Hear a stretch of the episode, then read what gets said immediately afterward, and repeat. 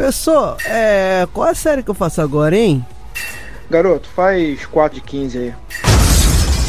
Você está ouvindo o podcast do Projeto 4 de 15, um canal para divulgar e popularizar a ciência aplicada à saúde. Para consumir mais conteúdo, acesse www.4de15.com.br.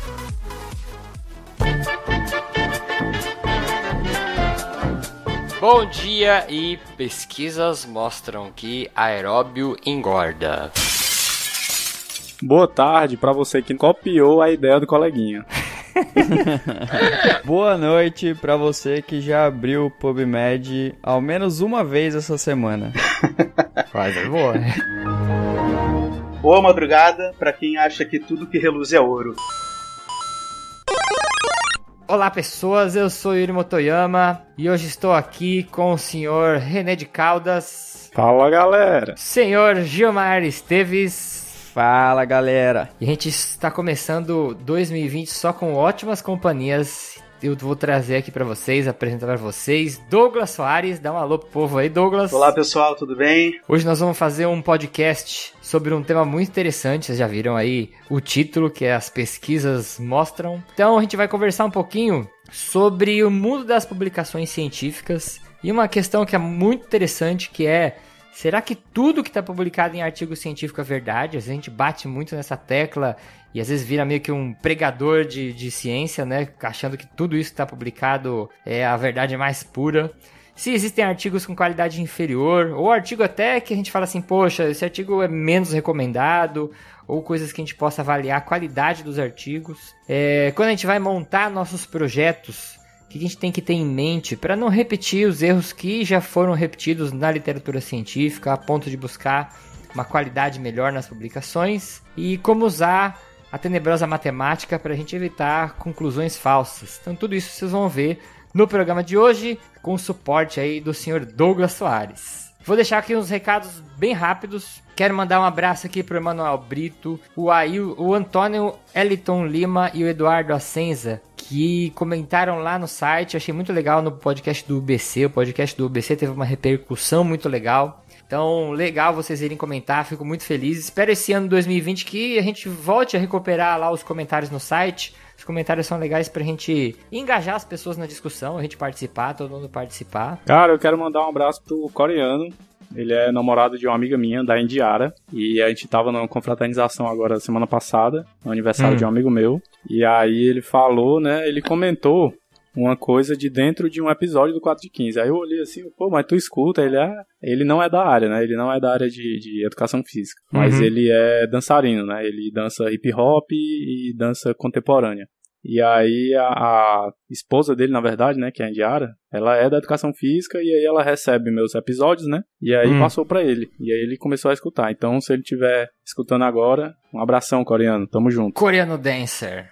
Exatamente. Abraço pro pessoal do grupo do Telegram. Entrou bastante gente agora no comecinho do ano. Tem uns, umas conversas legais lá. Se você ainda não sabe, existe um grupo do Telegram aberto para os ouvintes do 4 de 15. Então, se quiser ficar mais próximo aí dos nossos ouvintes, entra lá no grupo. Um abraço pra Joyce, que agora que o, o Japa vai falar que a gente tá no Deezer, ela vai começar a escutar a gente, entendeu? Já começou, inclusive, hoje. Só por causa do Deezer, né? Só por causa do Deezer, mano. Tá chamando gente aí. Três pessoas já vieram me falar que vão começar a escutar porque tá no Deezer. É, então, depois de muito trabalho, a gente conseguiu entrar no Deezer, que é uma outra plataforma além do Spotify ou além dos agregadores, gratuito. Você né, pode ouvir nessas plataformas, né? O Deezer tem algum, uh, tem pessoas que têm o um plano de celular que oferece, né, uma alternativa e você pode assinar o 4 de 15, acompanhar os episódios novos por lá. É, se você começou a ouvir a gente agora, dá uma olhadinha nos episódios anteriores, tem bastante temas legais, apesar de algumas coisas estarem meio datadas. Só não recomendo vocês ouvirem os primeiros episódios. o proibido é que é mais gostoso. não, pode escutar que é legal, pô. Vai dar bastante risada. E é isso, vamos lá, primeiro bloco? Bora. Bora.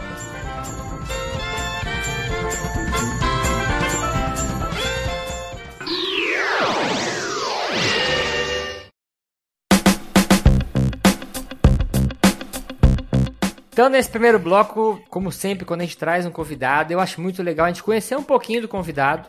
Então a gente vai apresentar aqui o professor Douglas Soares. Olá, pessoal. O professor Douglas, ele é licenciado e bacharel em Educação Física, especialista em Medicina do Esporte, mestre e doutorando em Cardiologia e Ciências Cardiovasculares, coordenador de pesquisa no Instituto de Medicina do Esporte, membro da iniciativa CIS, que é para fortalecimento das evidências nas ciências do exercício, e membro do Brighter, que produz metapesquisa. E é só falar que ele é gaúcho também. Gaúcho que foi confundido pelo René com mineiro. Essa, essa eu vou lembrar, hein?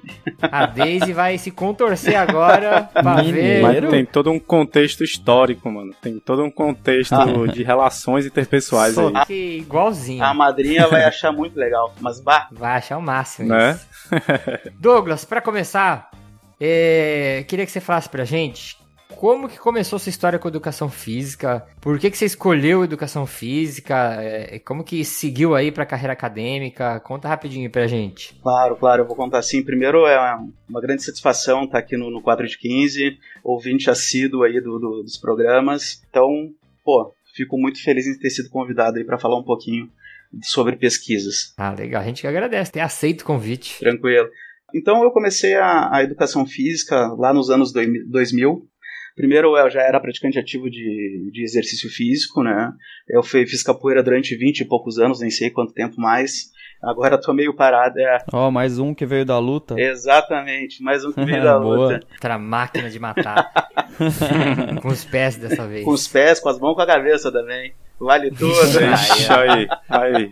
Brinca. Brinca com, com o capoeira aqui. Bom, ah, então, na verdade, o exercício físico já me levou, acho que como a maioria das pessoas, para a área da educação física, não que seja um pré-requisito, mas ah, fortalece muito isso, a decisão. E então eu fui direto lá, fiz a licenciatura, bacharel, e na sequência, ah, durante a minha formação, eu fiquei um pouco perdido, assim, para que área que eu vou.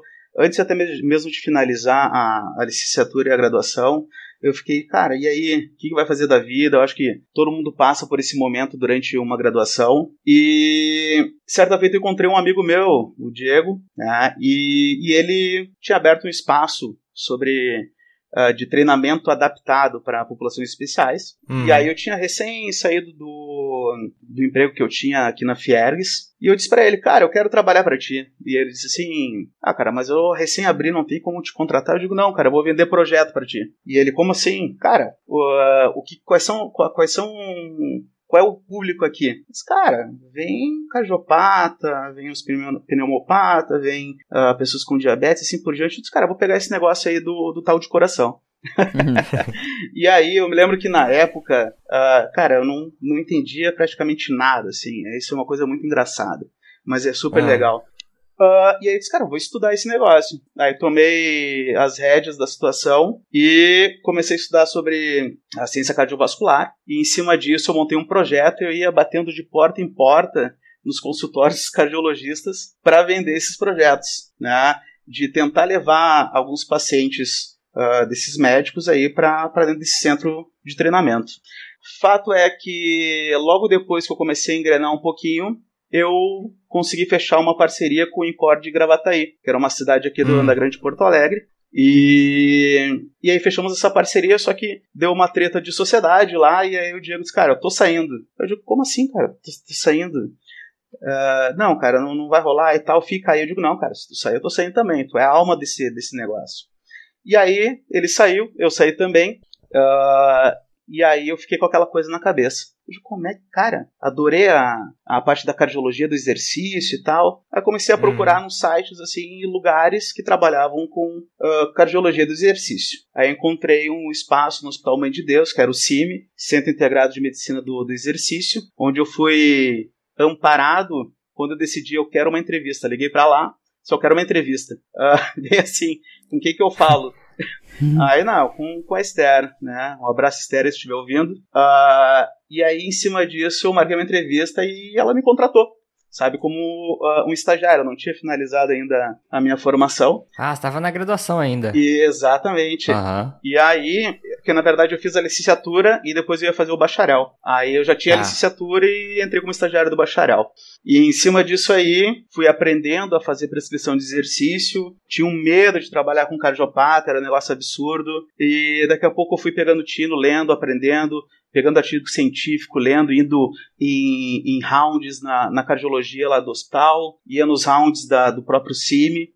E depois disso, o mesmo sócio do CIMI é o mesmo sócio do Instituto de Medicina do Esporte, que é o Dr. Félix, que hoje eu trabalho com ele já faz alguns anos. E aí, essa foi mais ou menos a minha trajetória dentro, de forma rápida, né? A minha trajetória dentro da, da educação física, da cardiologia do exercício e a medicina do esporte. Ô Douglas, deixa eu te perguntar, por exemplo, você falou que você começou a trabalhar com cardiopata e você já começou a buscar artigo, coisas nesse sentido, né? Exatamente.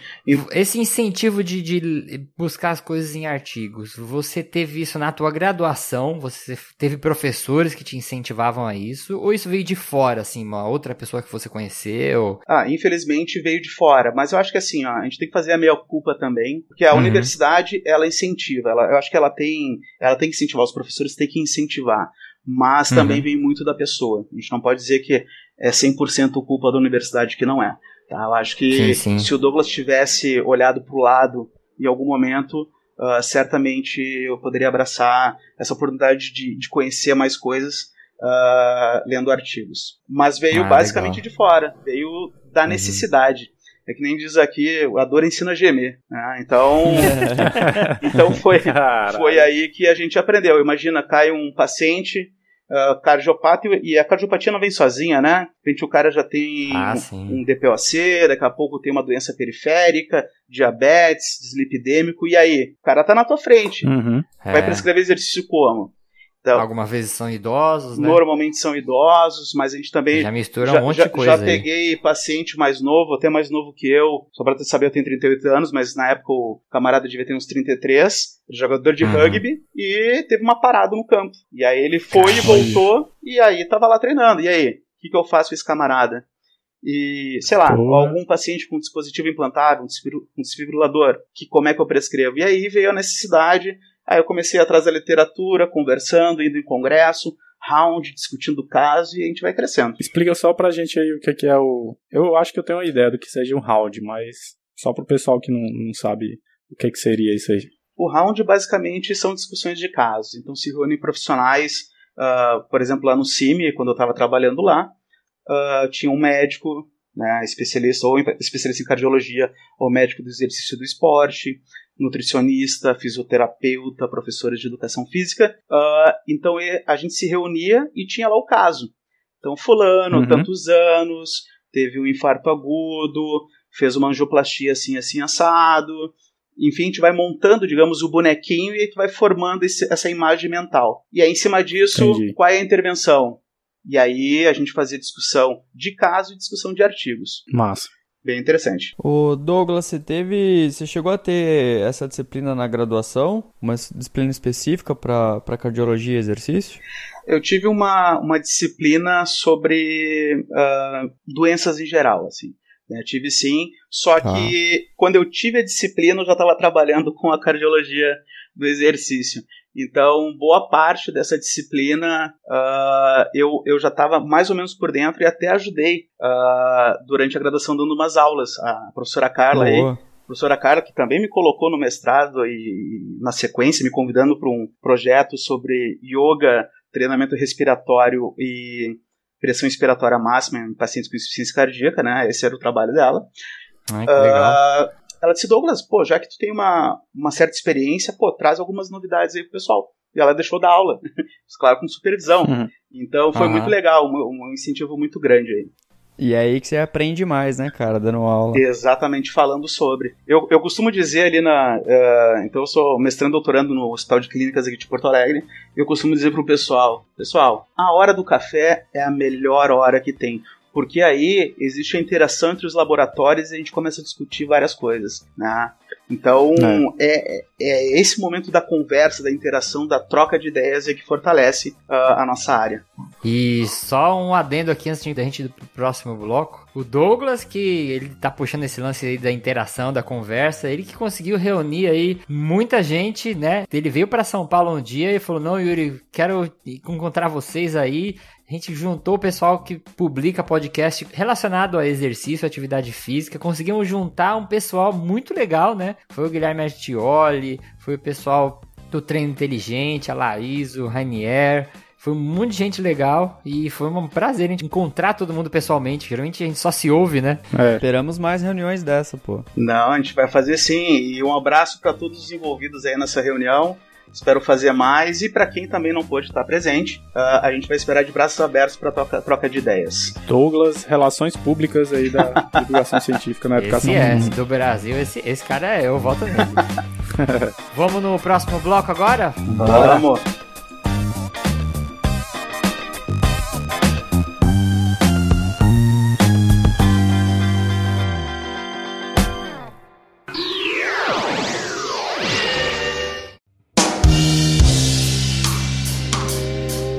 Agora a gente vai para a parte principal dessa história toda, que a gente vai falar sobre os principais pontos relacionados aí ao artigo, às publicações.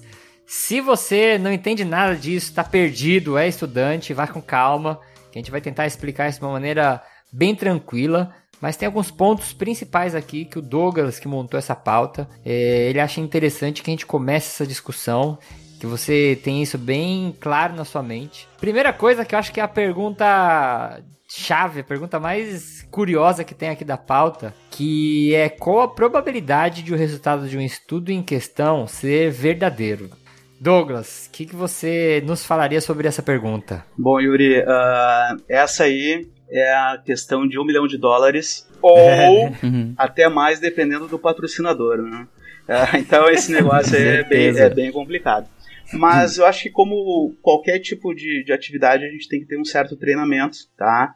E, e a ideia é a gente trocar essa ideia sobre, sobre esse tema e, e, tentar meio que sistematizar. Claro que não existe um engessamento de como consumir literatura científica, mas eu acho que uhum. tem, às vezes, um, um, um, norte. Ter um norte, eu acho que é, é um passo fundamental, um bom primeiro passo, tá? Então, quando, por exemplo, eu vou pegar um, um artigo científico, a primeira coisa uh, que eu pergunto qual é a minha relação, qual é o meu nível de envolvimento com essa questão de pesquisa. Então, como eu sou ligado muito ao exercício físico, sempre que eu vejo um artigo relacionado ao exercício físico, cara, o exercício vai melhorar. Vai melhorar qualquer coisa. Uhum. Então, sempre que eu vou ler um artigo sobre exercício, nesse exemplo, eu sempre dou um passo atrás. Então, eu eu digo para as pessoas, cara, vai ler qualquer tipo de artigo, pergunta qual é esse envolvimento que tu tem com a questão de pesquisa. E se tu... A pessoa, às vezes, ela tem uma expectativa já com aquele tema, né? Exatamente. Igual uma vez eu estava participando de uma banca de TCC sobre Pilates. E a pessoa, ela era apaixonada por Pilates. E o título do TCC era Benefícios do Pilates. a pergunta que eu fiz, só tem benefícios do Pilates, entendeu? O, o que é, é muito comum em TCC, né? É, então. Exatamente. Então, nesse caso, o exercício físico seria a panaceia, né, da, da, da medicina é. e saúde, né? Então, é, é essa questão. Quanto tu está ligado a a essa questão. Esse é o primeiro passo. Depois, na sequência, eh, eu tenho que perguntar qual é a plausibilidade né, dessa hipótese. Né? Uh, sei lá, o exercício melhora, enfim, VO2. Qual é a plausibilidade uhum. disso? Né? Eh, será que existe um mecanismo por detrás? Será que isso realmente é possível de acontecer? Então a gente fala em questões mecanísticas, né?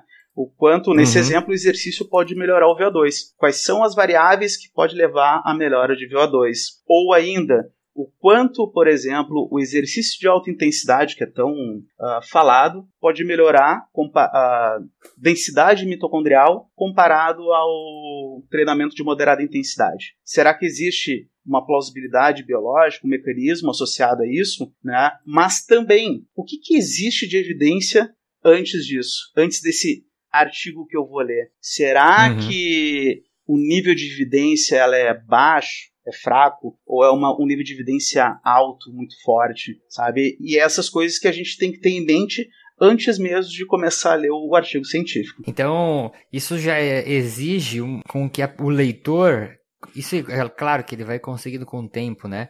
Mas que ele vá é, incorporando conhecimento por trás do artigo que ele está lendo, né? Ele não vai ler um artigo e bater o martelo, né? Ele vai ter que olhar para trás e dar uma questionada e olhar para trás e isso vai incorporando, né, um, um, corpo, vamos dizer assim, de conhecimento, né? Exatamente isso. E só um adendo, o que o nosso orientador pega bastante no nosso pé, né, quando a gente vai estudar algo, né, algum tema específico, ele fala para a gente verificar qual é o paradigma vigente sobre aquele, sim, sim. sobre aquele tema. E eu acho que entra aqui nessas evidências anteriores, né? Um exemplo, a gente estuda bastante fadiga em exercício, e ele sempre pegava no nosso pé para ir atrás do paradigma vigente do, do fadiga em exercício. Então, eu, eu, acho que cabe aqui. Só explicando aí pro pessoal da graduação, o que, que seria o paradigma? O paradigma vigente seria aquilo que está estabelecido atualmente na literatura sobre aquele tema que você quer estudar. Então, reúne uma série de evidências científicas, né, e aí você junta esse bolo todo de evidências científicas e aí se estabelece um paradigma atual. É a regra do jogo atual, né? Isso. É o estado da arte. Para... Isso, é o estado da arte. Boa. É uma palavra bonita. E aí isso pode ser dado um passo à frente, né? Você pode quebrar esse paradigma e entrar um, um novo paradigma, né? Ou esse paradigma pode ficar estabelecido aí na literatura por um bom tempo. Ah. É o que a gente diz lá na ciência não é uma verdade absoluta, né? Ela pode em algum momento ser atualizada. Exatamente. Então, assim, se a gente partir desse pensamento, se eu tenho um nível de evidência baixo anterior ao meu artigo que eu vou ler, uh, eu passo de um nível baixo para um pouco menos baixo, né? Esse uhum. artigo que eu estou lendo, se ele for positivo, ele vai acrescentar um pouco mais no nível de evidência. Ou se ele for negativo, por exemplo, ele vai reduzir. Né? Então, tudo depende de tudo que já tem construído antes dessa nova evidência. Entendi. Então a gente falou da crença, da probabilidade pré-teste. E agora nós vamos falar então de publicação de protocolo. Então, assim, peguei o artigo, avaliei a minha crença, uh, avaliei qual era a plausibilidade uh, da hipótese, uh, pensei nas evidências anteriores, claro que eu tenho que ter um, um, uma certa bagagem, e se não tiver, eu tenho que ir atrás antes de acreditar em tudo que eu estou vendo nesse novo artigo, e a publicação uhum. de protocolo. Por quê? O que, que é o maldito protocolo, ou bendito nesse sentido? Uh. No protocolo eu vou colocar todo o passo a passo, uh, desde a origem da questão de pesquisa, que eu me baseei na literatura, formulei a questão de pesquisa, incluí minha população, meu tipo de intervenção, uh, escolhi um grupo controle, vi os meus desfechos, tá? Eu vou depositar esse protocolo que eu vou descrever de forma detalhada, todo o passo a passo, por exemplo, de um ensaio clínico randomizado, e esse documento vai ficar registrado. Então, no dia de hoje, que eu não sei que dia vai ao ar, mas no dia de hoje, uh, eu publiquei esse protocolo. Quando eu publicar uhum. o meu artigo, o leitor, quando der uma lida no meu artigo, ele vai poder voltar atrás e ver se eu desviei alguma coisa do meu protocolo. Se eu desviei, eu tenho que relatar que eu desviei. Tá? Isso é super importante, porque qualquer desvio do protocolo pode levar a um resultado falso. Tá? E depois a gente vai falar um pouco mais sobre isso. Então, por tá. exemplo, muito comum, eu tenho um desfecho primário, por exemplo, VO2, e aí eu estou fazendo a pesquisa, eu faço umas análises antes, ali na, na, na, surdina, e daqui a pouco de cara, não está dando diferença para VO2, sei lá por quê. Não sei qual é a explicação. Uh, uhum. E daqui a uhum. pouco eu digo, não, então vamos ver, sei lá, a gente fez eco? Ah, fizemos eco. Vamos ver a fração de injeção. E aí, a fração de injeção no meu trabalho seria um desfecho secundário, com menor poder, uhum. que a gente vai falar depois também. Uhum. E aí eu tiro o meu desfecho primário, jogo o secundário para cima e faço de conta que ele é primário. Só que quando se ele der positivo, eu positivo o meu estudo lá quando eu escrever, só que esse desfecho secundário ele não tem poder suficiente para ser uma verdade verdadeira. Uh, então eu faço essa redundância justamente para dizer que é a verdade verdadeira mesmo. Tá? É a verdade mais próxima da realidade. Isso que o Douglas está falando de publicação de protocolo é assim: você, como pesquisador, agora tá, ele está falando do pesquisador, uhum. ele deveria publicar o protocolo de pesquisa que ele vai utilizar. O que é o protocolo? Qual que é a amostra que ele vai usar? Quais são os métodos que ele vai usar para avaliar a amostra dele? Se for um treinamento, como que vai ser esse treinamento? Quais os desfechos que ele fala? É assim, os desfechos são o que, que você vai avaliar é, naquele grupo, né? Ele deu o exemplo VO2, fração de volume de injeção. Então, quais as variáveis que você vai avaliar? Por quê? Isso tudo estando fechadinho e publicado previamente, é meio que é, garante, vamos dizer assim, não sei se qual a palavra que se encaixaria melhor, mas. Você não roubou, você não foi. Você não disse que ia fazer uma coisa e na verdade fez outra. Exatamente. Isso. Você tá dirigindo com, com qualidade, né? É, tu aumenta a integridade da tua pesquisa e principalmente, Integridade. e principalmente a Boa. transparência da tua pesquisa. Isso, tu é transparente transparência é uma boa. para os leitores que vão consumir o teu artigo científico. Eu posso ser um pouco mais simples ainda, né? É pra galera que nem é da graduação, que tá ouvindo o programa aqui. Imagina o seguinte, você contrata um buffet. Aí o buffet fala pra você, olha, a gente vai servir é, camarão num prato de, de louça italiana. Aí chega lá, o cara te serve num prato de vidro, é, arroz e feijão com ovo. Entendeu? É mais ou menos isso. O cara disse que vai Exatamente. fazer uma coisa, ele disse que vai tentar buscar um resultado do VO2, mas aí como ele não consegue, ele bota lá uma coisa que deu um resultado positivo pra ele, na visão dele, né? E aí ele diz, ó, é isso aqui mesmo que a gente queria fazer. Porque como ninguém sabe, ele não tinha prometido nada, qualquer coisa que ele entregar é válido. Mas se ele já tinha prometido, ele vai ter que entregar o prometido. Ou então justificar por que que não entregou, né? O que acontece? Um estudo positivo ele é mais atraente. Então a gente tem alguns problemas no ecossistema científico que estudos negativos normalmente não são publicados, porque não é atraente para as revistas publicar estudos negativos. Ah, isso é uma coisa legal de você falar. Na minha opinião, é terrível, e certamente na opinião de diversos pesquisadores. Então, o ecossistema científico ele tem essas falhas também. Até o jornal convencional, eles botam títulos sexys para poder ter um clique a mais e conseguir mais, mais dinheiro. E na, no, na ciência, o título sexy também vende, o resultado positivo também vende. Ah, e isso a gente chama de viés de publicação. Só os estudos positivos são publicados, os estudos ne- negativos são engavetados. Esse é um Uhum. grande Uhum. problema que, que acontece no ecossistema científico. E tem até um- uma revista que chama Journal of Negative Results. Exatamente. Que é um periódico feito para você publicar os artigos que têm resultados entre aspas negativos, para justamente incentivar e trazer um equilíbrio para essa balança, né? Uhum. As pessoas às vezes confundem muito resultado positivo e como resultado e resultado negativo como não resultado. Exatamente. Mas qualquer coisa é resultado, entendeu? Resultado é resultado, assim diz o meu orientador. É, exatamente. Se você é, procurar hoje no Google Escolar, no PubMed, qualquer base de dados aí, é, artigos sobre exercício físico, todos vão dizer que o exercício físico é bom. Por quê? Porque só são publicados os resultados positivos, né? Certo. E aí, se você for procurar pra quem que o, o exercício é ruim, a gente acha difícil achar, a gente não, não consegue achar. E aí eu pergunto para todos, qual é a, a forma de evitar isso? Hum, não sei. Posso falar? Ah, Manda. Publicar o protocolo. Porque ele fica registrado numa base de dados. Aí eu posso saber exatamente qual foi a data de publicação, e se ele não foi publicado, eu posso ir atrás e saber o motivo pelo qual ele não, ele não foi publicado. ah entendi. Entendeu? Eu Uhum. posso entrar em contato com os autores que depositaram o protocolo e dizer, e aí? O que aconteceu, meu irmão? Qual é? Né? Chegar lá e, e botar a banca mesmo e perguntar, o que aconteceu? Isso, isso é mais comum acontecer em meta-análise, né? Eu acho, do que ensaio clínico, né? a questão de publicação do protocolo é muito mais ah, incidente em ensaios clínicos randomizados. Por quê? Porque é exigido que ensaios clínicos randomizados sejam ah, publicados os protocolos. Então nós temos um site chamado Clinical Trials, onde se pode depositar Uhum. todo o teu protocolo. Esse eu posso deixar depois o link, o pessoal só clicar ali no link vai aparecer o Clinical Trials. Tá? Ali tu pode colocar qualquer tipo de ah, estudo clínico. né? Então vai estar gravado. Ei, sabe o que, que seria legal? Ah, É tipo assim, ó. Uma revista tal vai receber o seu protocolo. Perfeito. E aí ela pode. não sei, né? Isso aí que seria um ideal, mas era, ela pode, entre aspas, garantir a sua publicação se você realmente cumprir tudo que está naquele protocolo, entendeu? Número amostral, Uhum. medidas, equipamentos. Olha, é o seguinte, se você fizer realmente isso, a gente garante que vai publicar, independente do resultado. Isso, isso é um dos passos que já está sendo dado dentro do, da ciência.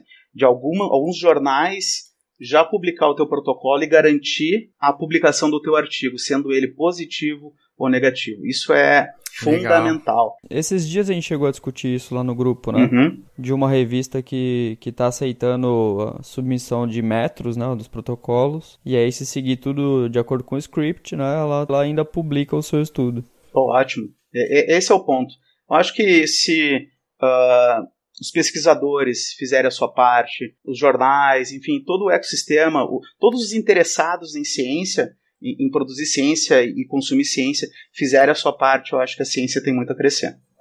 Muito bom. Vamos continuar então? Vamos, vamos, vamos. Agora, ó, o Douglas separou aqui, quando a gente está decompondo aquela primeira pergunta, que é sobre a probabilidade de um estudo em questão ser verdadeiro. A gente falou da crença, da probabilidade pré-teste, falamos agora da publicação de protocolo. Agora senta, se arruma na cadeira aí, é, recarrega a sua xícara de café. a gente vai falar sobre os erros aleatórios e erros sistemáticos. Não se assusta que o Douglas vai fazer isso ficar fácil. Vou tentar.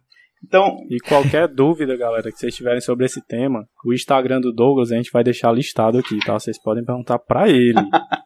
pode ser, quem tá pode ser. Aqui é ele. Negócio de número, matemática, aí vocês Sim. podem ir lá perturbar ele. Lá. A, a, galera já pode pegar um papel e um lápis quem estiver em casa escutando. Quem não tiver, usa no celular mesmo, porque eu ainda sou do papel e lápis, né? Uh, mas a galera que tiver com o celular em mãos aí, no ônibus ou em qualquer lugar, já pega a calculadora. Claro que a gente vai tentar fazer uma coisa bem simples aqui, tentar ser o mais didático possível. Mas vamos lá então. Uh, erros aleatórios e erros sistemáticos.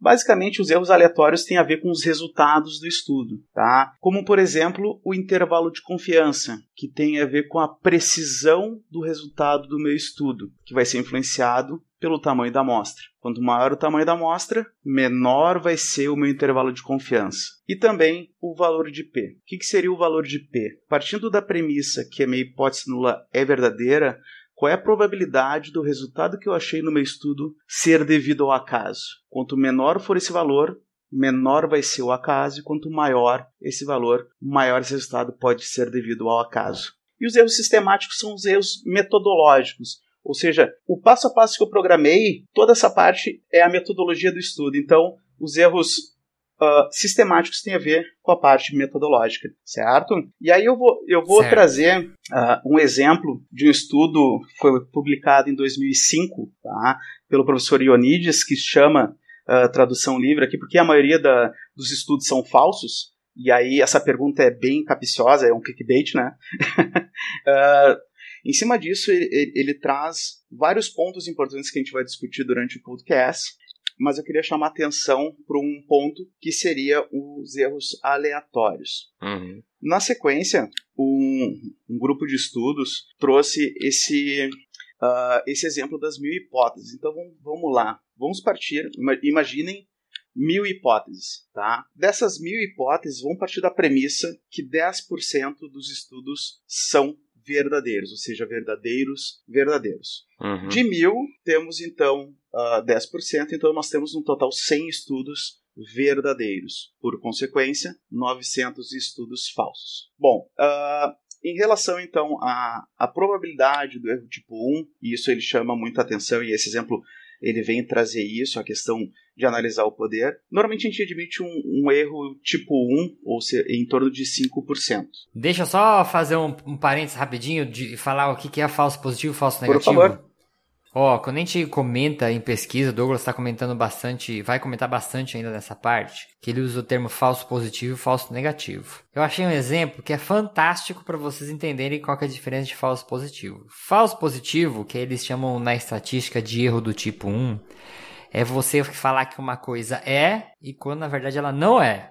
Exatamente. falso negativo é quando você fala que uma coisa não é quando na verdade ela é. Eu vou colocar uma imagem aqui no, no Instagram do 4 de 15. Quem estiver ouvindo esse podcast, entra lá no Instagram que você vai ver.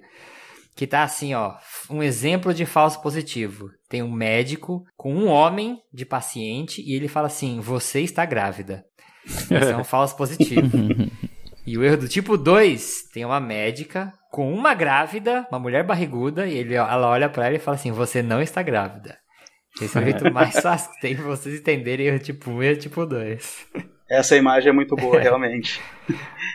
Se a gente pegar, então, 5%, nós temos 900 estudos falsos. Desses que seriam falsos, se a gente pegar 5% desses 900, nós teríamos, então, 45 estudos que seriam falsos, mas a gente acaba tratando eles como verdadeiros. Então, tá. ao invés de 100 estudos, nós teremos 100 verdadeiros mais 45 falsos positivos. totalizando 145 estudos verdadeiros. Tá. E aí, quando você fala falso, Douglas, só para o pessoal que está ouvindo entender, uhum. falso é que a conclusão dele está errada, né? Exatamente, dentro do, da questão de veracidade, né? Então a gente está fazendo esse exercício mental em cima tá. disso. Beleza? beleza? Então, eu quero, eu quero entender a probabilidade de eu detectar um erro tipo 1. Então eu sei que 45 estudos são falsos, realmente falsos, uhum. uh, e 100 são verdadeiros. O que, que eu faço então? Eu pego os 45 falsos, que realmente eu sei que são falsos, e divido por 145, que é o total da minha amostra. Nisso, só admitindo 5% de erro, eu tenho um risco, uma probabilidade de 31% de falsos positivos. Uhum. Tá? Então, isso, isso já, já nos traz assim, uma, uma pequena reflexão. Bom, uh, de forma geral, quando a gente vai estruturar o estudo, então nós temos a, a, o cálculo amostral e a gente tem o alfa, que é esse 5%, e nós temos o beta. E aí eu vou mostrar o, como o beta. Eu vou mostrar não, na verdade os dados vão mostrar o, quanto, o quanto o beta pode influenciar também. O que, que é o beta? É a probabilidade de deixar de afirmar algo verdadeiro, certo? Uhum. E o, o, o, beta clássico é o beta de 20%. Por consequência, nós temos um poder de estudo de 80%. Então, o poder seria o quê? De eu afirmar um verdadeiro verdadeiro. Essa é, essa é a potência do meu estudo. Tá. Ah, então, vamos fazer a reflexão. Lembra que a gente tinha 100 estudos e eu disse que aqueles 100 eram verdadeiros. Uhum certo? Se eu disser que eu tenho um poder de 80, logo eu consigo afirmar que 80 são verdadeiros e os outros não. Eu, não eu, eu deixo de detectar algo verdadeiro. Então, ao invés de 100 estudos verdadeiros, eu vou ter 80 estudos verdadeiros. Uhum. E o meu denominador, ao invés de ter 145, vai ter 125. Diminuiu. E exatamente. Então, se eu quiser avaliar o risco de um falso positivo, eu vou dividir esses 45 por 125 e eu vou aumentar a probabilidade de detecção de um erro tipo 1 para 36%. Ou seja, só admitir uh, um erro tipo 2 de 20 aumenta em 5% a probabilidade. Em suma, pessoal, nós temos basicamente em, um, em uma análise de tirando o, os, erros, a, os erros sistemáticos, ou seja, o estudo bem delineado, bem feito, só o uhum. fato de eu admitir 5% do erro tipo 1 e 20% do tipo 2, eu tenho basicamente um terço desses estudos falsos. Uhum. No artigo ele traz outros exemplos aqui, Yuri, também. Ao invés de, por exemplo, eu ter 80% de poder, tá? Uh, a gente faz a reflexão em cima de 20% de poder, tá? Que é o que? Se tu pegar para calcular, fazer um cálculo uh, após a publicação do estudo, o cálculo pós-rock do poder do estudo, vai ver que a maioria desses estudos não tem 80% uhum. de poder, eles têm muito menos.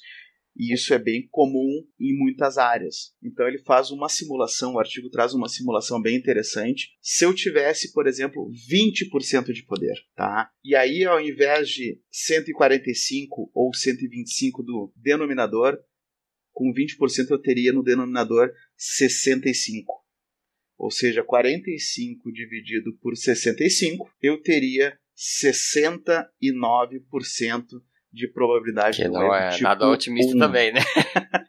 Dado pouco otimista. Imagina que mais de dois terços do, das suas análises elas podem ser falsas. Isso é um negócio absurdo. E, e eu já fiz esse exercício uh, pegando alguns softwares estatísticos uh, e realmente, Yuri, uh, o negócio é, é bem por aí, é bem complicado, assim. Então, não adianta tu ter, por exemplo, um P estatisticamente significativo se o teu estudo não tem poder. Uhum. Isso é bem comum da gente afirmar, né?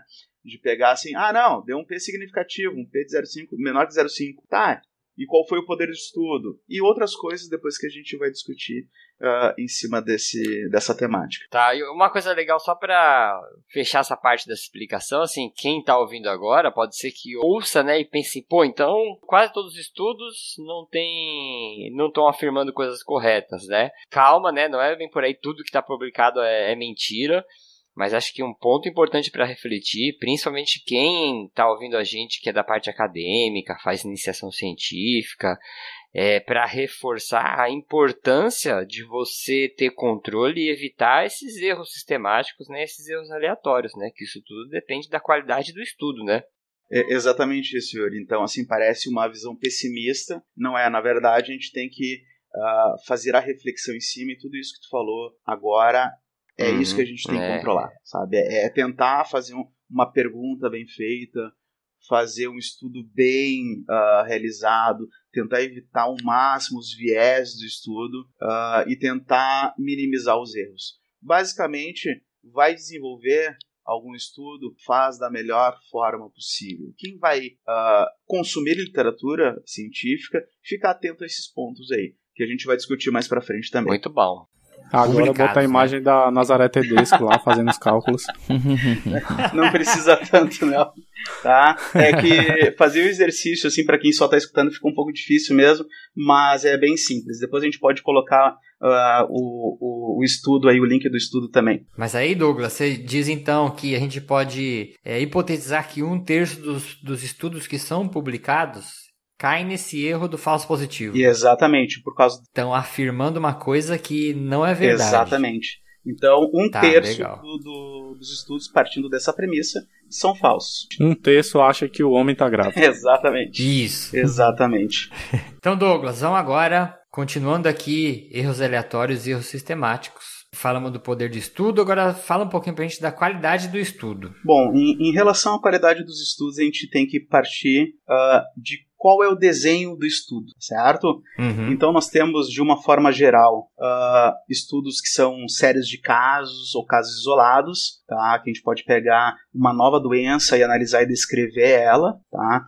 Uhum. estudos, os estudos de caso controle, que eu parto da doença, tá? E vou para exposição e não exposição, tá? Então eu saio da doença dos pacientes já com doença estabelecida e volto para o passado. Os estudos de corte uhum que são tem os estudos de corte prospectivo e retrospectivo, mas de uma forma geral os estudos prospectivos, só que eles têm uma linha do tempo contínua, tá? Esse é um outro tipo de estudo também. Temos os estudos transversais, que se assemelha a uma foto, a um ponto no tempo. Então, uma grande diferença entre o estudo transversal, por exemplo, e o estudo uh, de corte é a relação tempo. O estudo de corte. Tá, são mais agudos. Né? Exatamente. Né? O estudo de corte pode avaliar a incidência de uma doença, por exemplo, tá? A incidência de lesão dos jogadores de futebol, por exemplo. A... E aí é muito comum ser ao longo de um tempo, né? Exatamente. O fator tempo é primordial nesse caso.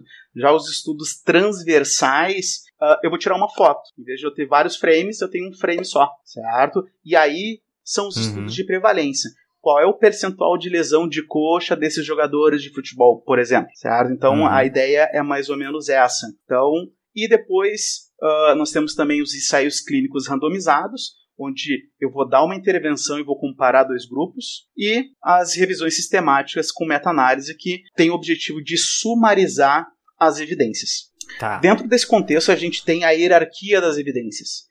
Então, partindo da base da pirâmide, que são os desenhos, digamos, uh, com menor nível de evidência, até os com maior nível de evidência, nós temos lá então as séries de casos, depois os estudos caso-controle, na sequência, estudos de corte, ensaios clínicos randomizados e as revisões sistemáticas com meta-análise. Entretanto, essa é a pirâmide clássica que a gente apresenta uh, nos livros de uma forma geral. Só que em 2016 se, se uh, a gente teve uma modificação na pirâmide das evidências. Qual foi a modificação? Em vez de termos linhas retas separando em blocos as evidências, essas linhas elas foram onduladas. O que, que isso quer dizer? Que, por vezes, um estudo de corte bem desenhado, com uma grande qualidade, pode ter uma resposta melhor que o um ensaio clínico randomizado de baixa qualidade, certo? Ou um caso controle bem feito pode ter um, um resultado mais próximo da realidade que o um estudo de corte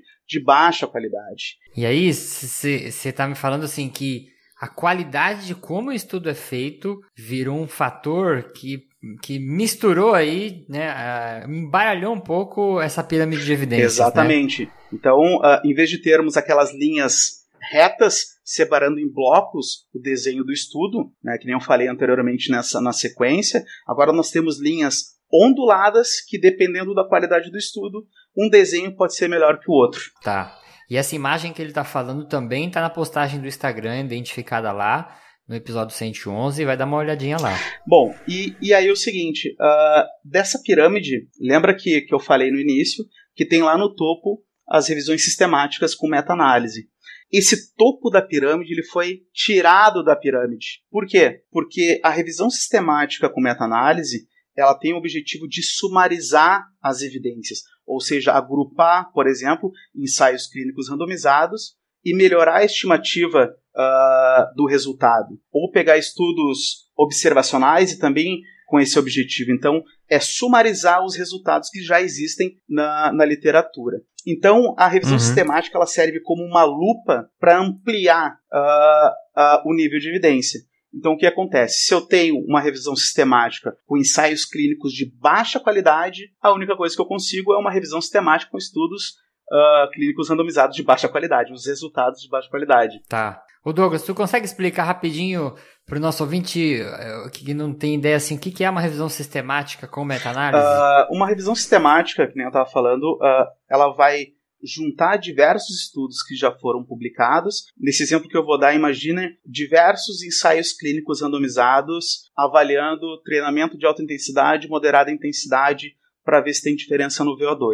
Uhum. A gente vai reunir esses estudos tá, uh, de uma forma sistematizada. Então, por exemplo, eu e o Yuri, nós vamos dos bancos de dados da literatura, PubMed, Snail, uh, esportes discos. Me, dizem, me digam, por favor, outras bases aí. Cielo. Embase. Web of Science. Exatamente, vai reunir todas essas evidências e a gente, claro, com uma estratégia de busca também já uh, pré-definida, publicada no protocolo que eu já falei lá no início, tá? Uhum. Uh, e vamos de forma independente, eu e Yuri, escolher quais os estudos vão ser incluídos nessas revisões sistemáticas. Aliás, nessa revisão uhum. sistemática.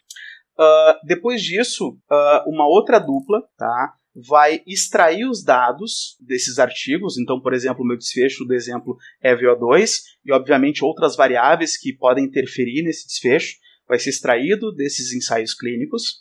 E depois, uma outra dupla, ou a mesma dupla que fez uh, a extração dos dados, vai avaliar o risco de viés de cada um dos estudos uh, que foram coletados, foram é, elegidos uh, nessa revisão sistemática e vai avaliar cada um uhum. dos domínios que a gente vai falar na sequência aqui quais são, certo? Tá, então, boa. basicamente a revisão sistemática ela sumariza os dados da literatura para uma determinada questão de pesquisa. Então a gente conseguiu passar aqui por várias etapas que a gente esmiuçou essa questão de quão verdadeiro, quão forte, qual o nível de evidência do artigo científico. E o Douglas, ele publicou um texto que eu vou deixar linkado aqui, vou recomendar muito que vocês leiam, mas acho que a gente tem a chance de ouvir ele falar aqui da, com as próprias palavras, de uma estratégia de como ele usa para ler um artigo. Que eu acho que é muito legal a gente entender essa parte toda, né, que o Douglas comentou, mas eu acho que essa amarrar com essa parte prática que ele vai trazer aqui agora, fala, pô, beleza, ele peguei um artigo na mão, o que, que eu faço? Começa a ler lá nome, ou tem algumas dicas, né? É, tem algumas técnicas, e ele fez um texto e ele tem uma, uma sugestão de como ler o artigo muito legal. Fala um pouquinho dessa, dessa técnica que você desenvolveu aí, Douglas. Então, Yuri, uh, essa foi a maneira uh, que eu acabei uh, dando de facilitar o consumo de literatura científica. Esse método não é meu, tá? Foi uma maneira que eu achei dentro dos cursos que eu já fiz, do, do bate-papo que eu tive com com diversos colegas. Uh, então, depois de passar sobre todos aqueles passos anteriores, de sair um pouco da. ver qual é o nível da crença que a gente tem sobre, sobre a questão, etc., ver protocolo. Uhum. Peguei agora, o que, que eu faço? O que, que eu faço? Qual é a primeira coisa que eu faço depois desses passos? Primeira coisa que eu faço uhum. é ler o objetivo, porque no objetivo já tem a questão de pesquisa, certo? Então. Tá o objetivo desse estudo, vou dar exemplo do exercício de novo, né? Uh, o objetivo desse estudo foi avaliar o treinamento de alta intensidade versus treinamento contínuo para redução de peso, tá? Uhum. Uh, então esse objetivo eu já posso transformar numa questão. Então ali já está bem, uh, já está bem mostrado qual é a questão de pesquisa. Saindo tá. do objetivo, eu vou direto para a conclusão. Né? Uh, a conclusão, então, vai me dizer qual foi o resultado do estudo. Então, o resultado do estudo, hipotetizando, treinamento de alta intensidade reduz mais peso corporal que o treinamento contínuo, tá? Ou, de Tá. repente, uh, treinamento de alta intensidade é superior ao treinamento contínuo para redução de peso. Então, eu já sei o que, que o, o autor, os autores querem me passar, o que, que eles querem me vender. E aí, Boa. aí, em cima disso, eu começo a buscar uh, erros sistemáticos e aleatórios. Os erros sistemáticos, lembrando, a gente vai buscar na metodologia e os erros aleatórios nos resultados. Que foi o que você já comentou agora. Exatamente. Então, uh, vamos direto aqui para uh, os erros sistemáticos, então. Primeira coisa, uh, eu vou dar o exemplo de ensaios clínicos, tá? Randomizados.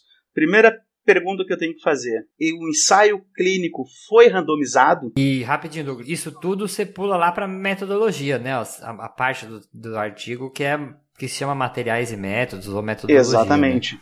Então, a primeira Tá. pergunta: esse ensaio, esse, esse- essa pesquisa foi randomizada? né? E quando eu falo de randomização, ex- existem vários tipos de randomização. Tá? Ah, então, qual seria a randomização padrão ouro? Ser feito uma geração de números randômicos por uma central, através de um computador. Uhum. Tá? Ah, talvez arremesso de moeda, jogando dado, Uhum. Mas coisa que não pode acontecer, por exemplo, é eu ter uma randomização. Aliás, até pode acontecer, mas daí começa a enviesar um pouco ah, o nosso estudo, que é gerar, por exemplo, uma sequência de números pela data de nascimento. Né? Isso fica Uhum. muito claro, eu não consigo ah, mascarar isso. Né? Tá ali no prontuário. Ou, de repente, ah, a preferência do paciente. Qual é o grupo que quer entrar? Quer entrar no grupo exercício ou no grupo que não faz nada? Né? Isso Uhum. também pode enviesar. E qual é a grande sacada do- da randomização? Deixar ah, os grupos comparáveis, os grupos equilibrados. Sim, sim. Então, quando eu- a intenção do ensaio clínico é criar um ambiente artificial, artificializar então ah, o estudo para isolar uma variável. Qual é a minha variável? Sei lá, Tá. VO2. Eu quero ver se o exercício melhora o VO2. Então eu tenho que isolar qualquer variável que possa confundir ou pode interferir lá no meu desfecho VO2 para deixar esses grupos comparáveis. Boa. Tá?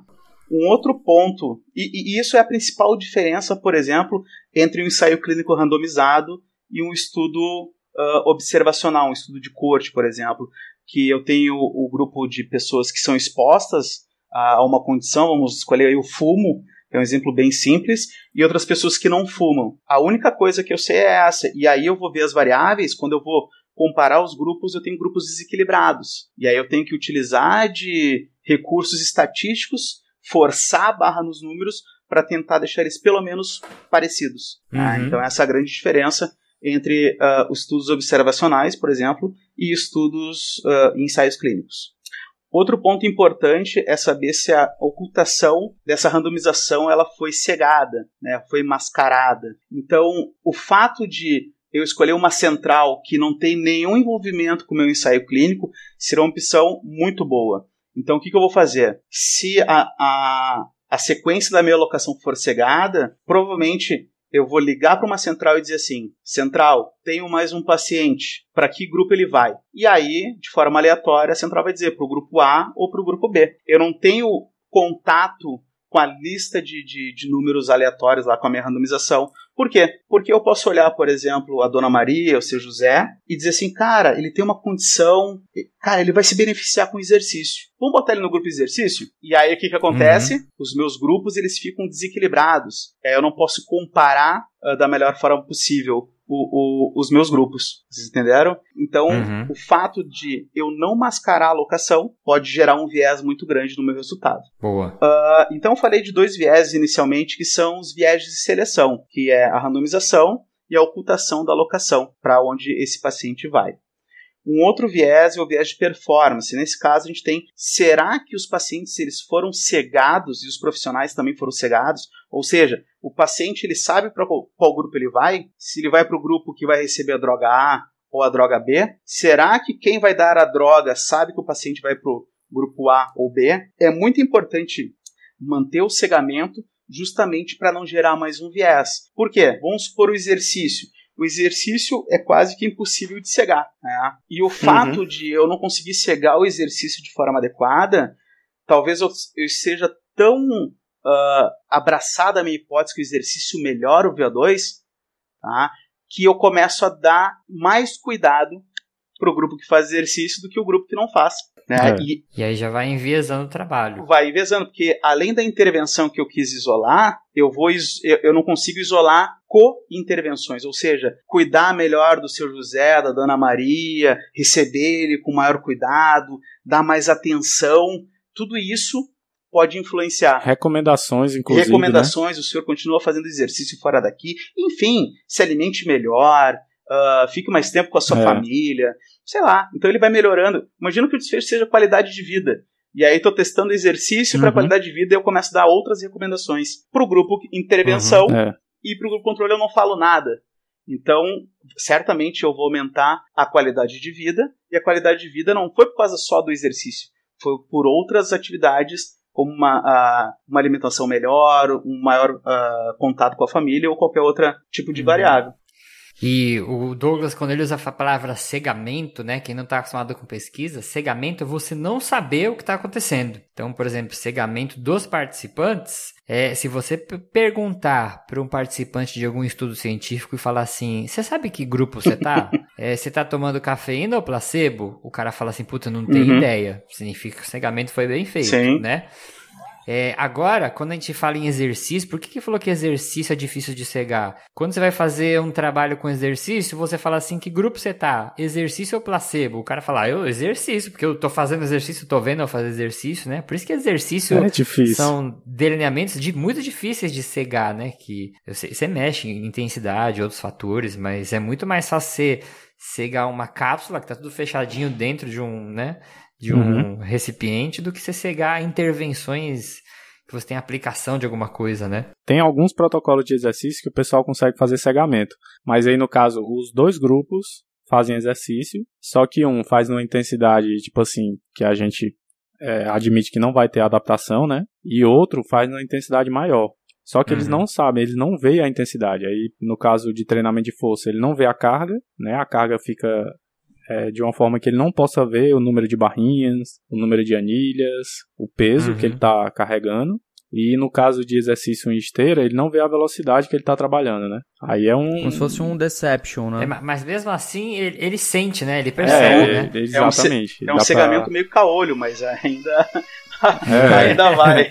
Ele fica olhando pela brecha, né? Fica É, olhando pela exatamente. brecha. Ah, eu ia falar ah, em questão da, da- das pílulas, por exemplo.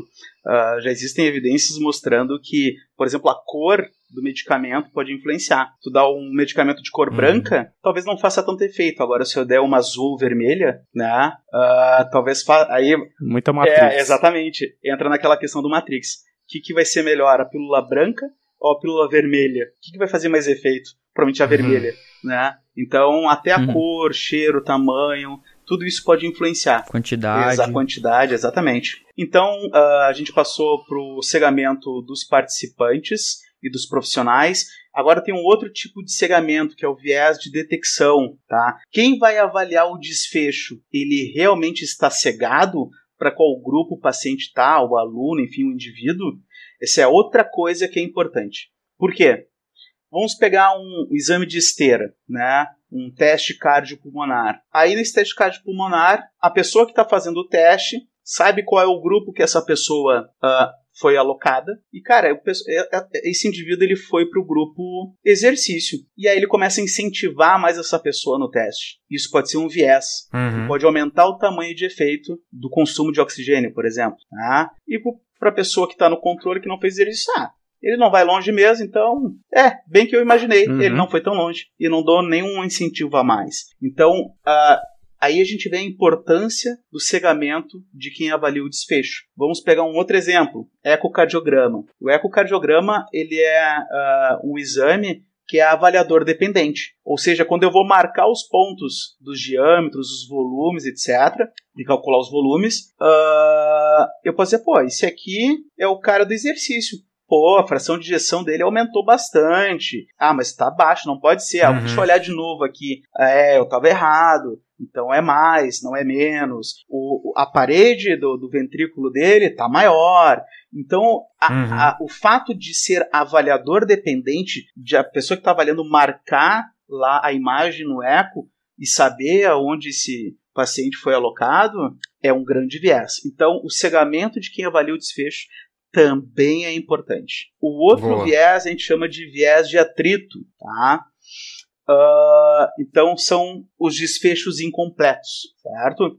Então o que acontece? Foram randomizados 100 pacientes, 50 para cada grupo, e daqui a pouco ah, o grupo intervenção, o grupo exercício, perdeu 10 pacientes, ficou com 40, tá? E aí eu só avalio ah, os 40 versus os 50. Talvez eu vou ter desequilíbrio entre os grupos, Primeiro, lá na, na- no Uhum. início do estudo, lembra da, que eu tenho que ter grupos comparáveis, né? Então, para várias variáveis, eu tenho que ter grupos com as mesmas medidas para eles serem grupos comparáveis.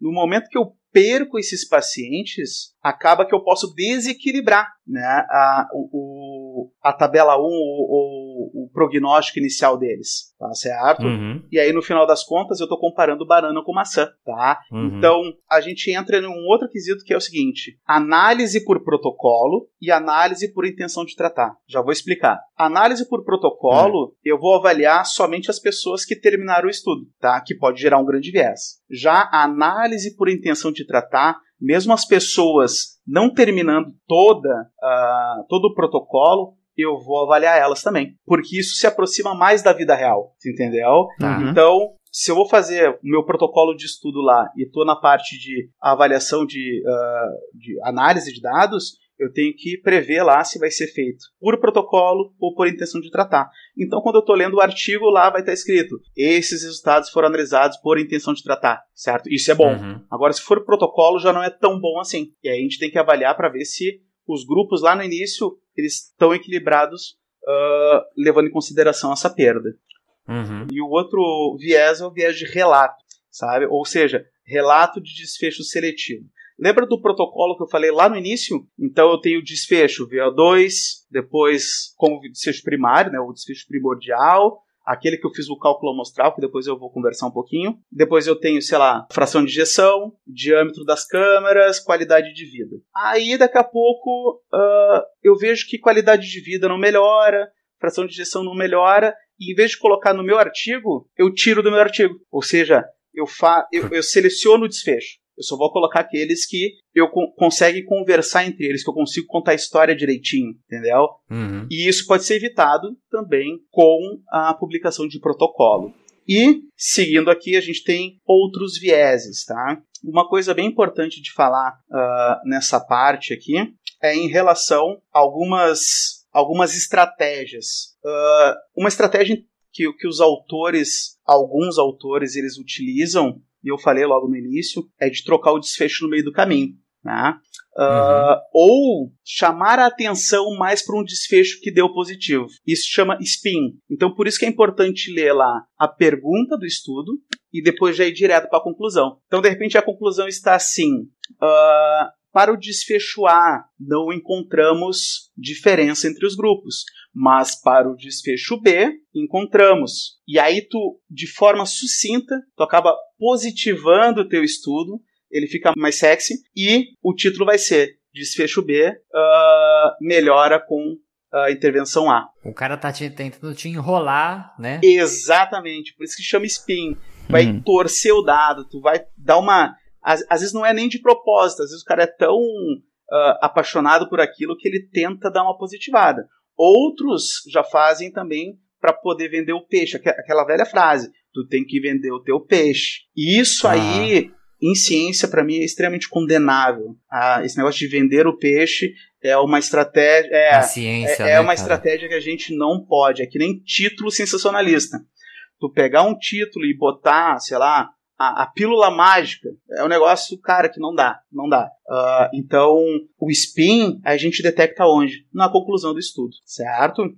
Agora entrando, Uhum. por exemplo, ah, nos erros. A gente passou agora pelos ah, os erros sistemáticos, agora é só pegar algum gancho no, nos erros aleatório, aleatórios. Uma prática bem interessante é o p-hacking. O que é o p-hacking? A mineração de dados. Tá? Então, lá no protocolo eu disse meu desfecho primário é tal, e o meu desfecho secundário é tal, tal, tal, e tem uma lista enorme de desfechos. E daqui a pouco eu não acho ah, o meu desfecho primário positivo, ele deu negativo, e ele não vai vender. E eu começo, tá, mas se eu separar por sexo, mas se eu separar por tamanho, se eu separar por, uhum. sei lá, N variáveis, eu começo a, mine a, a, fazer uma mineração de dados, eu começo a pescar algum dado positivo. E aí gera, gera o spin. Tá. Aí daqui a pouco eu acho positivo para alguma variável que, cara, eu já passei por 10 variáveis. Eu começo a aumentar a probabilidade de erro tipo 1, de afirmar algo falso. E aí eu jogo lá para cima. O desfecho número 10 melhora, tá? Então, uhum. tu acaba uh, aumentando a probabilidade de erro tipo 1. Essa é, uma, é, é um do, dos erros. Outra coisa é o poder, o poder do estudo.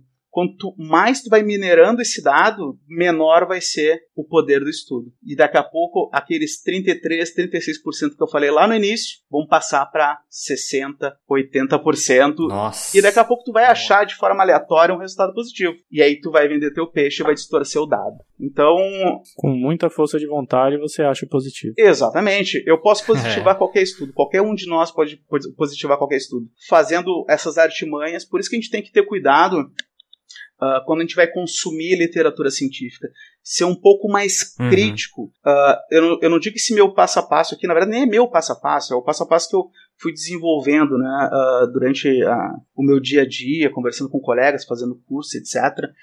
Uh, mas isso, se a gente exercitar isso, né, começar a ser mais crítico, em vez de aceitar a, a, a postagem do blogueirinho XYZ, de aceitar a. Só, só, ler o título do, do jornal lá, que mostrou um estudo que melhora sei lá o quê, ser um pouco mais crítico. Começa a ser um pouco mais sim, cético. Sim. Então, recebe a informação, não acredita de primeira, cara. Seja cético. Dá um passinho para trás uhum. e começa a avaliar com cuidado, né? Ver qual é o teu nível de envolvimento com isso, uh, ver se foi publicado um protocolo, ver os erros sistemáticos, erros aleatórios. Se o estudo, no final das contas, passar pelo teu crivo crítico, pela tua análise crítica, aceita, aceita a informação. Agora, se ele não uhum. passar, rejeita. É muito, é, é muito melhor, uhum. é muito melhor a gente deixar de afirmar algo que é verdadeiro, ou seja, o erro tipo 2, né, do que afirmar algo falso. Então, é preferível uhum. Com estudo negativo, né, um estudo com a hipótese, o H0, o famoso H0, do que ficar com o H1, ou seja, refutar a minha hipótese uh, primária, certo? Boa. Excelente. Isso que o Douglas falou é importantíssimo, né, da, da leitura crítica. Eu, eu sempre digo isso para os meus alunos, né, porque a gente mostra os dados para eles e às vezes os estudos, né, eles veem estudos conflitantes e eles perguntam, né, ah, professor, mas em qual que eu acredito, né? Pô, esse tá falando uma coisa e esse tá falando outra é. coisa. É difícil a gente acreditar. E eu digo que a, a leitura crítica é fundamental. E não é de hoje para amanhã você, leitor iniciante, que você vai já ter esse crivo muito alto, né? Esse, esse seu feeling aí bom para saber, ou ter um bom critério para saber o que, que é confiável, o que, que não é confiável. É uhum. com o tempo, é né, a leitura leitura de artigo, vai lendo, lendo, aos poucos você vai ganhando essa, essa competência, né? Ou você vai aumentando esse seu crivo de, de saber o que, que é bom, o que é de boa qualidade e o que não é de tão boa qualidade. É, é no final das contas treinamento, né?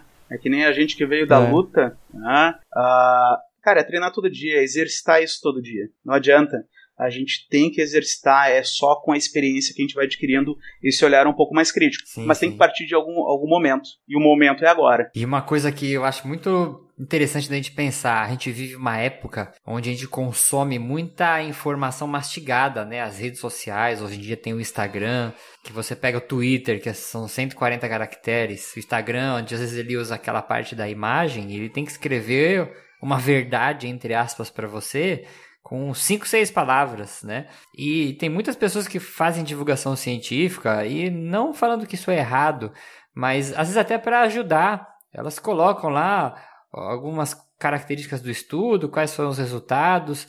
Só que as pessoas, o meu medo é as pessoas acostumarem a pegar isso mastigado, né? A gente está falando agora de você escolher a opção mais trabalhosa, que é você ler, você desenvolver ferramentas críticas e você falar assim, não, isso passa ou isso não passa. Isso dá trabalho, Isso mas te dá liberdade intelectual. Né? Você não vai mais depender de uma rede social para te falar a verdade, ou de uma, um perfil do Instagram que você vai seguir. Né? Você vai criar liberdade para você ler alguma coisa e falar assim, cara, isso, isso é. E isso que o Douglas está falando, dessas fontes de viés, E a gente está imaginando um estudo que ainda descreva tudo Exatamente. isso, né, Douglas? E tem estudo que passa pela metodologia assim, ó, pá, e pula tudo, você não tem nem noção do que ele fez, que aí é mais perigoso ainda quando o cara nem É, escreve. é né? exatamente isso. Ah, o Yuri falou do, do relato, e isso é uma coisa ah, muito comum. ah, os pesquisadores não saber ou não relatar tudo. E, e isso é um exercício que a gente faz muito no CIS, tá? No- nos artigos que avaliam a qualidade da- da- dessas evidências com exercício. E às vezes eles não falam como foi randomizado, porque não basta falar que foi randomizado ou que foi cegado. Eu quero saber como foi feita essa randomização, como foi feito esse cegamento. Isso é importante saber, Uhum. porque aí eu vejo a qualidade da randomização e do cegamento. Eu quero saber Uhum. ah, toda a questão metodológica de como foi coletado ah, esses dados. Tá? Se eu tenho experiência em metodologia de, sei lá, se eu, se eu opero um, um teste cardiopulmonar e tal, eu tenho experiência, eu quero ver com detalhes essas coisas. Até para eu me certificar Uhum. daquele teu resultado, se o resultado é, é verdadeiro ou, ou ele é mais próximo da, da verdade ou, ou menos próximo da verdade. né? Então, por exemplo, a detecção de spin, eu consigo ver o quanto o autor é tendencioso. Porque no momento que ele tenta me engrupir na, na conclusão dele, né, me passar a perna de certa forma ali naquela leitura, eu vejo Uhum. o quão íntegro ele é. Porque eles começam a me vender É. o peixe dele, eu digo, opa, esse grupo aqui, os caras são meio tendenciosos, eu vou cuidar um pouquinho. tá? ou vou cuidar muito, no Sim, caso, sim. né? Então, ah, essa questão do relato, e a gente faz esse esforço, por exemplo, ah, pegando, e eu posso, uma hora a gente vai falar sobre o CIS aí ah, mais pra frente, ah, de chegar, depois que a gente avalia ah, os estudos, o relato dos estudos e a qualidade dos estudos em exercício, é enviado isso para os autores. Vocês concordam com isso? Se concordam com a nossa avaliação? Aí daqui a pouco o autor devolve, não, não concordo com esse esse ponto. E a gente reavalia Uhum. e diz, não, você está errado ou não, você está certo. A gente avaliou muito mal. Uhum. Realmente você falou isso, ou você falou aquilo, e assim por diante. Então, assim, não é de apontar o dedo, é tentar melhorar a qualidade de relato. E isso é extremamente importante para quem consome literatura, tanto pesquisador ou quanto aquela pessoa que não está lidando diretamente com pesquisa, mas está consumindo pesquisa. Cara, é que eu acho que assim, depois de um tempo, se você tem maturidade suficiente, é, se você pega um, um projeto ou um artigo para revisar, você não admite que aquele projeto ou aquela pesquisa é da outra pessoa, você admite que é da comunidade acadêmica. né? Exatamente. Você acredita que é da, da sua Sim, área, sim. então você puxa a responsabilidade para você. Se o trabalho do cara não tiver bom, é, é, o projeto dele não tiver bom, se os dois comprarem a ideia de que eles têm que melhorar o projeto, né, tanto quem está avaliando quanto quem está sendo avaliado, aí é que o projeto fica melhor ainda. Não tem aquela coisa da vaidade, né? Ah, o cara tá dizendo que meu projeto não tá bom. Quem é ele para dizer sim. isso e tal? Quando continuar com vaidade, aí seu seu trabalho não evolui, né? Mas quando você diminui a vaidade começa a escutar o outro, porque ele quer que desenvolva a área e não só a sua ou a pesquisa dele, aí você começa a fazer pesquisa de qualidade, né? A gente tem que exercitar a humildade científica. E às vezes quem é É, tem que ser quem, quem produz ciência às vezes quer ser mais ou se acha mais. Cara, na verdade tu tem uma experiência diferente do outro. Tu tem que ah, passar essa experiência para os outros. Não adianta. Tem que passar para É. frente conhecimento. Se não passar para frente conhecimento, está sendo ah, hipócrita. Não sei se é a palavra certa, mas foi a primeira que veio. Não, sim, é isso aí mesmo. Tem uma citação de São Beda que ele fala o seguinte: há três caminhos para o fracasso: não ensinar o que se sabe, não praticar o que se ensina e não perguntar o que se ignora. Isso é uma boa frase para a gente cara. refletir em relação a tudo que a gente conversou. Muito bom. E com essa frase edificante, nós vamos para o Papo de Esteira, que é essa última sessão onde a gente faz indicações sobre coisas legais que a gente fez para vocês ouvintes.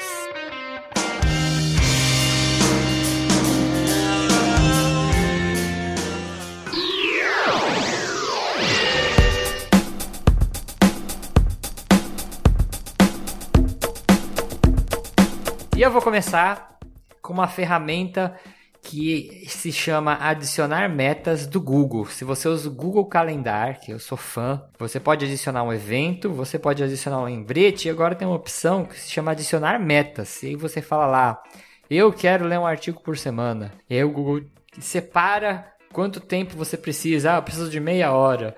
é, quantas vezes por semana? Três vezes por semana. E aí ele pega seu calendário e ele joga lá, ele tenta ajustar dentro do seu calendário os horários para você estabelecer essas metas. E ele vai te lembrando, tá preparado para ler o artigo hoje à tarde? Sim. Você quer remarcar? Muito legal essa ferramenta para quem gosta de se organizar aí. Show de bola, mano. Show mesmo. Google Macho. Secretária. É. Bem, eu tenho duas indicações aqui de séries. Cara, muito boas. Muito boas mesmo.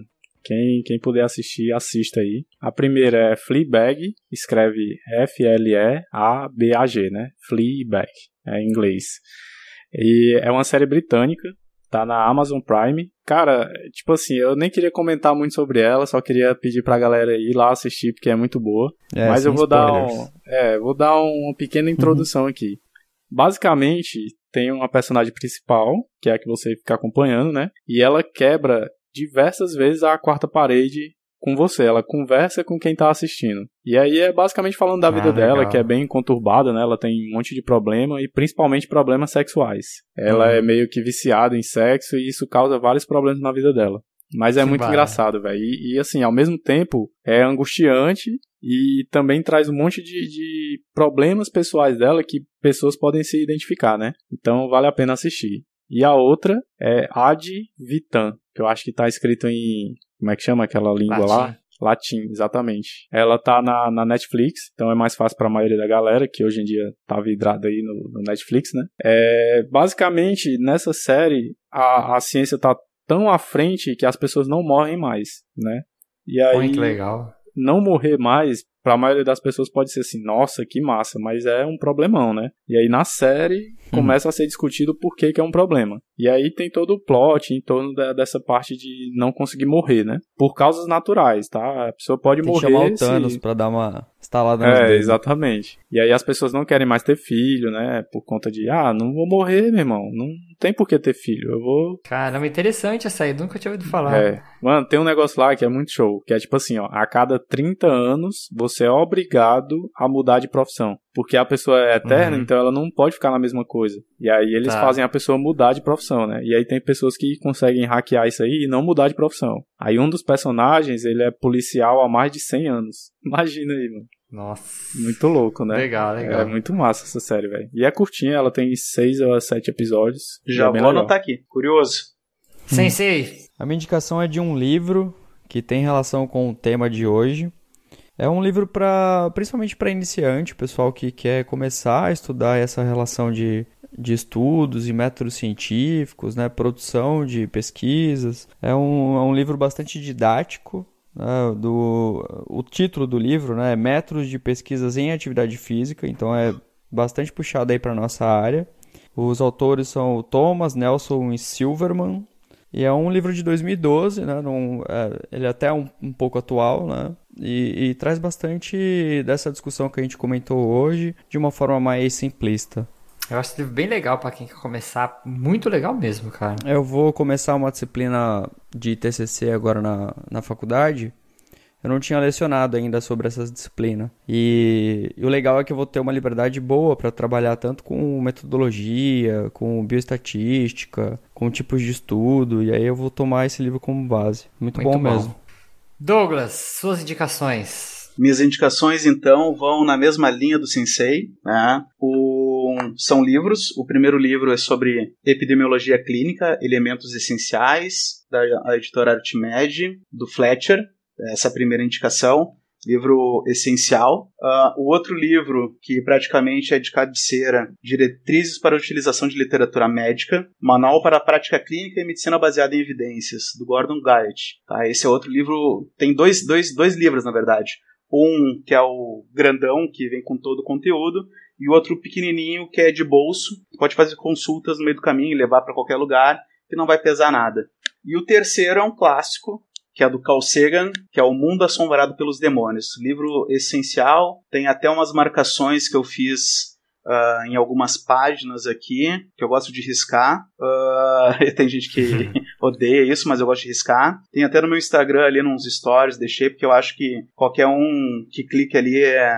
Enfim, tem que, tem que ler isso, não adianta.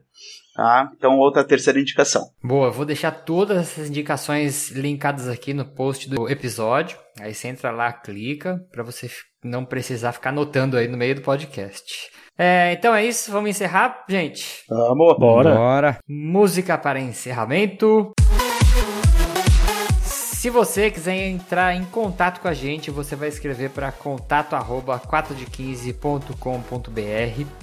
Douglas, vou deixar esse espaço final aqui para você falar suas redes sociais, para você deixar uma mensagem aí para o pessoal, como que a gente te encontra. Ah, obrigado, Yuri. Gostaria de agradecer mais uma vez o convite de todos aí, o bate-papo. Acho que a gente tem que alimentar cada vez mais esse tipo de, de assunto, assim, de discussão. Ah, todo mundo pode me encontrar no, no meu Instagram, tá? Que é DG Soares 1971, acho que é isso, deixa eu dar uma olhada aqui, que nem eu sei direito. É, D Soares, é, D Soares 1981, esse é o meu contato no Instagram. Ah, Link no post aí também. Uso pouco, mas quando eu uso, uso bem. Tô nessa também. Então vamos ficando por aqui. Eu sou Yuri Motoyama, responsável pela edição e produção desse podcast. Me despeço de vocês, agradeço por mais esse download. Indo embora comigo, os professores Gilmar Esteves e René de Caldas. Dê um tchau pra galera. Falou, pessoal. Valeu, pessoal. valeu. Até mais. E o nosso convidado especial e responsável pela pauta, Douglas E aí, Soares. pessoal, grande abraço aí, valeu pelo bate-papo. Falou!